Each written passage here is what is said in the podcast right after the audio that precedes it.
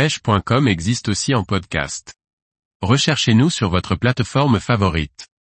Zander Pro 3 épisode 6. Abu Garcia a été trop fort comme d'habitude. Par Thierry Sandrier. L'épisode 6 du Zander Pro annonce la fin de ce troisième opus particulièrement disputé. Les vainqueurs de l'année dernière se sont une nouvelle fois illustrés en démontrant leur maîtrise technique et leur connaissance des spots. Rodaus, Fish finit deuxième au final, mais en marquant les esprits.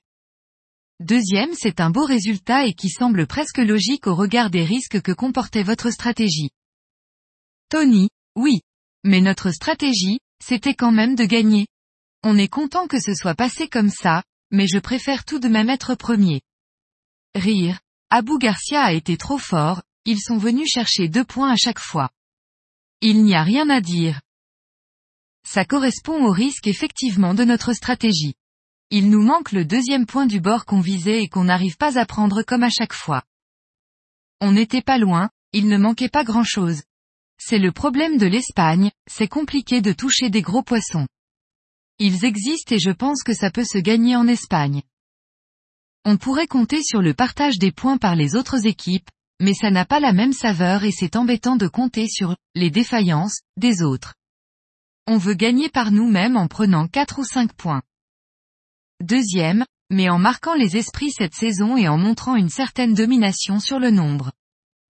Tony, on conserve ce mérite sur le fait que les autres équipes ne pouvaient pas aller chercher le point du nombre sur cette saison. C'est un bon résultat c'est vrai, et il y a une belle mise en avant de notre équipe sur plusieurs épisodes de la part de Canal Gratis. Cela fait vraiment plaisir. Les trois points pris sur le nombre vous donnent tout de même le sentiment du devoir accompli sur cette saison. Tony, oui bien sûr. Avec un petit regret sur la pêche du bord. Car je pense vraiment et je continue à le dire, que ça peut se gagner en Espagne, mais sur la journée du bord. Il nous manque le big fish sur cette journée. Il est à 84 cm et on a déjà fait des poissons similaires sur les mêmes spots. Peut-être qu'il n'était pas là ou qu'on n'a pas réussi à les prendre. Mais potentiellement on peut réellement faire le big fish sur la journée du bord en Espagne. Berkeley remet l'église au milieu du village sur cet épisode. Ils étaient intouchables. Tony. Oui comme d'habitude, j'ai envie de dire. Leur stratégie est vraiment très bonne et ils sont super performants. On voit qu'au début de l'épisode qu'ils hésitent à bouger ou non. Je pense que sur le second lac, ils ont réellement un seul spot et ils savent qu'il peut vraiment être productif, mais il y a toujours un doute sur leur présence et leur activité. Ils font le bon choix et ils vont faire un quota énorme là-bas. Et ce qui est fort, c'est que derrière ils ont le culot de revenir sur leur zone de départ et de refaire un très gros poisson. C'est vraiment beau quand la stratégie se déroule comme ça. On les voit effectivement retourner sur la zone de LMAB avec l'objectif de leur prendre les poissons sous le nez. Tony, oui je pense qu'ils ont peur de LMAB, car ils font une magnifique compétition. Mais bonne avec le quota qu'ils avaient déjà acquis, ils étaient sereins. Ils y allaient surtout pour essayer de faire un très gros poisson et ils ont réussi. Ils ne lâchent aucun point. On voit qu'ils sont vraiment contents car ils n'étaient pas sûrs de trouver autant de poissons et aussi gros, je pense.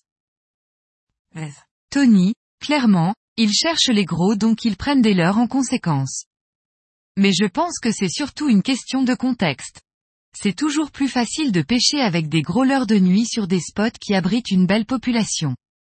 En France, on a des très gros aussi, mais on n'a pas le droit de pêcher de nuit. Ce serait le cas, peut-être qu'on attaquerait aussi avec des leurres de cette taille. Freddy le dit bien d'ailleurs que les gros préfèrent les grosses proies, car ils ont besoin de protéines. Donc ça reste une approche très logique. En France, on le voit peu, mais c'est surtout lié au contexte.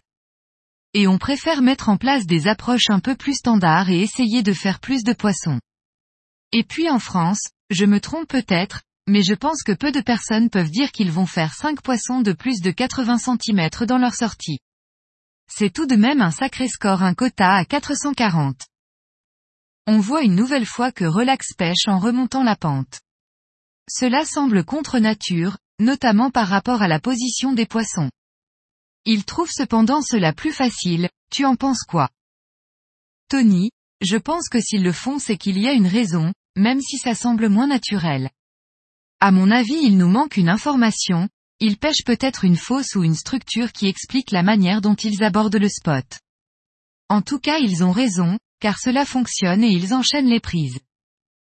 Parle-nous de Pedro et Stéphane qui vous ont accompagnés sur la préparation de cette saison.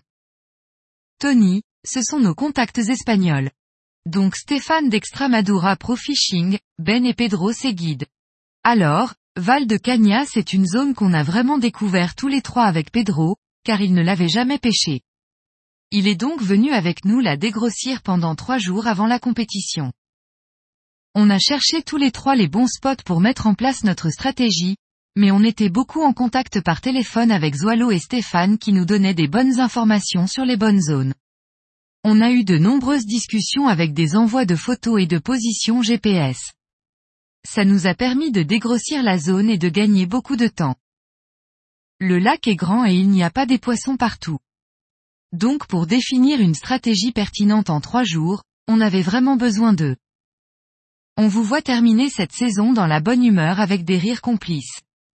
On ressent qu'il existe une vraie équipe. Tony, oui. Après trois saisons où tu passes 10 jours 24 heures sur 24 ensemble, il se passe forcément des choses et il se crée de la complicité. Et puis là on sait que c'est la fin et qu'on a bien pêché. Sur le bateau, il y a une totale confiance et on n'a pas besoin de parler pour se comprendre. Il faut savoir sur ce dernier jour, on fait 35 poissons, mais que la pêche était dure. 35 poissons pour Val de Cagna, ce n'est pas terrible. Donc on a fini par les trouver et on est heureux, d'autant plus qu'on est fatigué alors les nerfs lâchent et on a envie de rire et de sourire.